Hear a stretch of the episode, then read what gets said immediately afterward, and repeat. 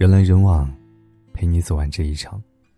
这里是不二大叔，我是沐风。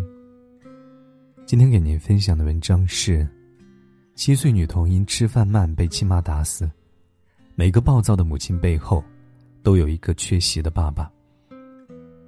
最近又看到一则令人悲痛的新闻，就在八月三号，山东一名七岁的小女孩小英，因为吃饭时太慢，被自己妈妈用铁棍打死。原本暑假过完就要开学上小学一年级的他，永远的离开了这个世界。爸爸在采访时告诉记者，早在小英两个月的时候，因为家庭矛盾，他就和妻子董某离了婚。后来孩子大了，觉得小英需要有妈妈的陪伴，两个人就复婚了。复婚之后，董某经常因为一些小事殴打小英，自己每次拉架也会被打，只是没有想到这一次后果这么严重。当时全家正在吃午饭，小英因为吃的太慢，被妈妈不断的提醒：“你再吃这么慢，我就打你了。”爸爸当时劝说了几句，妈妈董某更生气了，插上卧室的门，拿起一根铁棍开始殴打小英，过程持续了一个小时。爸爸说：“我被关在门外，根本阻止不了，我也不敢上前去拉，我一阻止，他连我一起打。”小英被打之后，夫妻俩大吵一架。鉴于董某此前也多次殴打自己，爸爸吵完架便离开了家。谁知妻子仍然不依不饶的打电话给他：“不要以为躲出去就没有你的事了。”爸爸回到家之后，发现孩子情况不对，想送往医院，也被妻子董某阻止，并且和他大声吵架，还打了他好几个耳光。没有想到下午五点的时候，孩子还没有送到医院就不行了。下午六点左右，那个本该上一年级的小女孩，生命永远停止在这个暑假。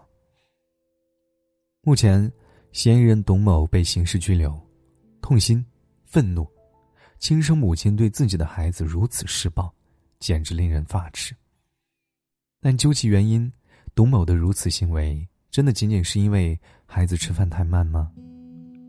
我们从整件事情的经过中发现这样几个细节：第一，孩子不听话，只要爸爸劝说拉架，情况会变得更糟。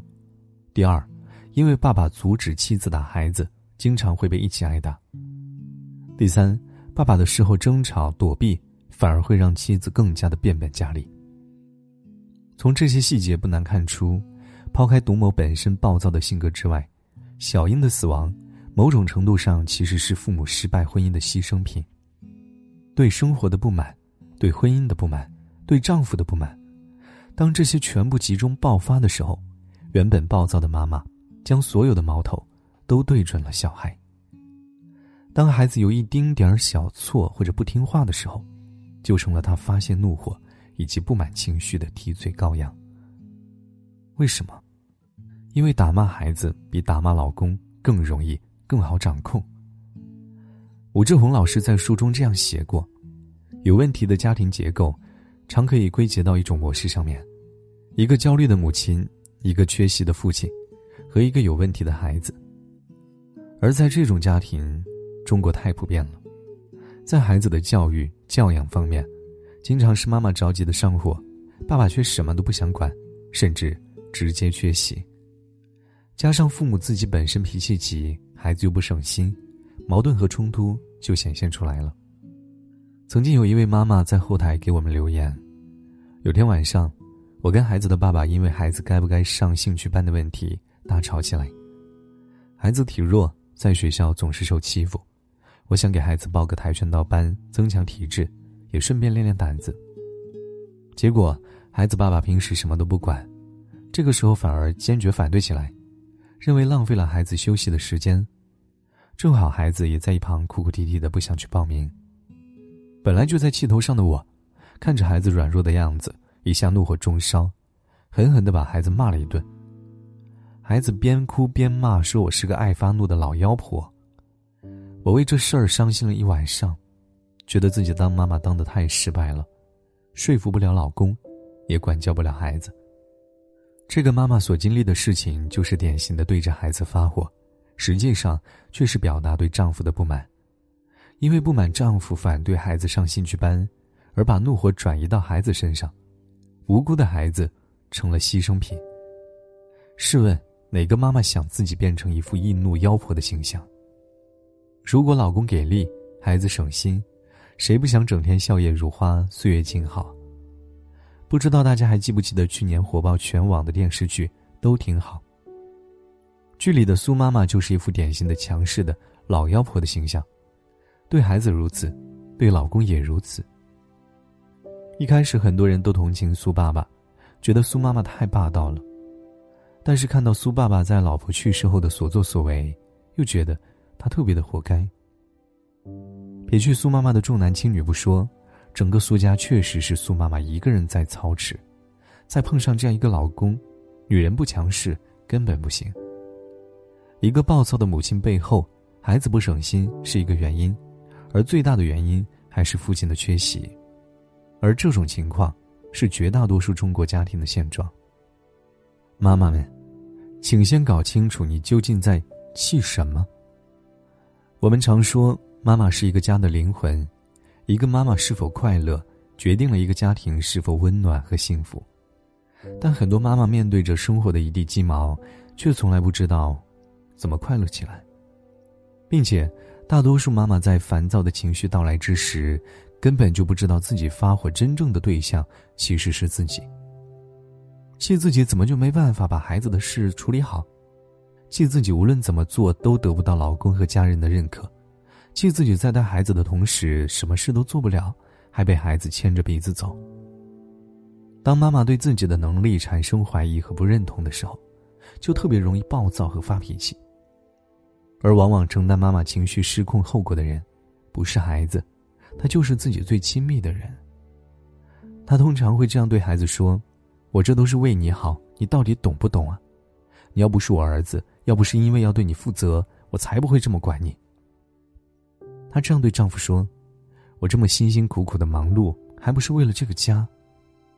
别以为你什么都不管就行了，孩子出了事情你也跑不了。”这种愤怒的情绪一旦爆发，就像我们前面说的一样，最有可能遭殃的，首当其冲还是孩子，因为他们在家庭角色中处于弱势，更容易打骂，也更好掌控。心理学上也这样认为。百分之九十的人觉得对别人不满的问题，其实都是自己的问题。所以，我们在发脾气的时候，想清楚自己到底在气什么。这样对我们以后面对情绪失控时的管理非常重要，对我们的宣泄情绪后的急救措施也有帮助。妈妈们，也请多关心自己，做个快乐的妈妈没有那么难。不要把孩子的事看成天那么大。对孩子的事情要学会适当放手，多多关注一下自己，留点时间出去逛逛街，和好友聊聊天，抽空做做自己喜欢的事情，丰富自己的业余兴趣爱好，学会自我情绪调节，试着让自己的态度和语气变得柔软和缓慢。不要把自己的生活锁在家庭那一方天地里，偶尔也要宠宠自己。这样。它会让你拥有比较轻松、放松、愉悦的心情，容忍度也能提高，遇到突发状况也更容易冷静。在大多数家庭中，妈妈是承担孩子教养问题的第一责任人，所以，很多爸爸都理所当然的认为孩子的事、家里的事妈妈去管就好了，我只要负责赚钱养家。但是，对孩子的教养也是一个付出的过程。妈妈的精力并不是取之不尽、用之不竭的，对他们来说，最大的精神补给其实是来源于丈夫的关爱。在两性心理学当中也提到过，女性最大的心理需求其实就是安全感和理解。所以，爸爸们首先要做的是理解妻子的情绪，明白她的情绪来源，多参与到孩子的教养和家庭的责任分工当中，不要事事都做甩手掌柜。如果爸爸们总是当个隐形人，在家庭中过度的缺失，那这样的家庭迟早会出现问题。建议爸爸们从日常生活点滴入手，做些力所能及的事情。做家务的时候搭把手，多承担一些力气活多陪孩子玩一玩。研究也表明，爸爸多陪伴的孩子会更加聪明。在孩子的学习教育上面，多和妈妈一起商量，别事事不关心，让你拿决定的时候又全盘否定。遇到孩子问题的时候，别一上来就是指责孩子都被你带坏了。育儿的问题，爸爸不是裁判，也不是法官，只有介入进来，才能帮助解决问题。面对婆媳矛盾的时候，站在妻子的角度多考虑，不躲避，不推责，别让妻子一个人去面对两个毫无关系的老人。当然，除此之外，也希望爸爸们能多给妈妈们一点关心，哪怕是口头上的一句“你辛苦了，让你受罪了，以后多多补偿你”，这些都会让妈妈们觉得自己的心是温暖的，自己的付出也是值得的。生活不易，努力的经营好自己的小家庭，是需要夫妻俩共同协作和努力的。同时，婚姻也是一门学问。绝对不是柴米油盐酱醋茶这么简单而已。就如同意大利人文主义思想家、作家蒙田说的那样，好的婚姻是生活中甜蜜的结合，更是充满坚贞、忠诚以及难以计数的磨难。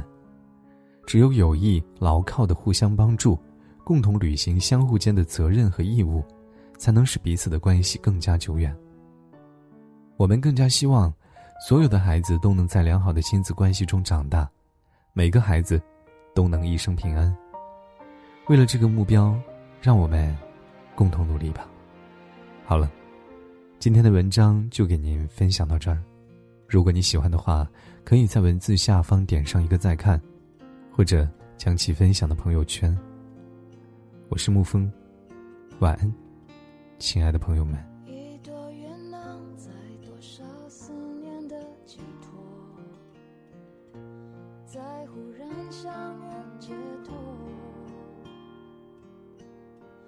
当我们擦身而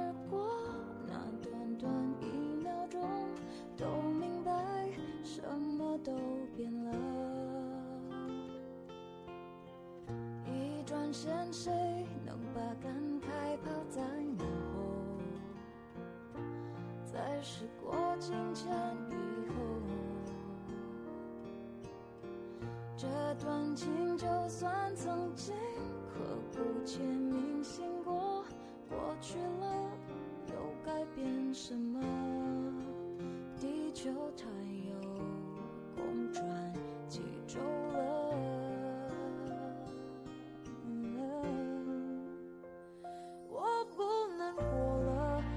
是真实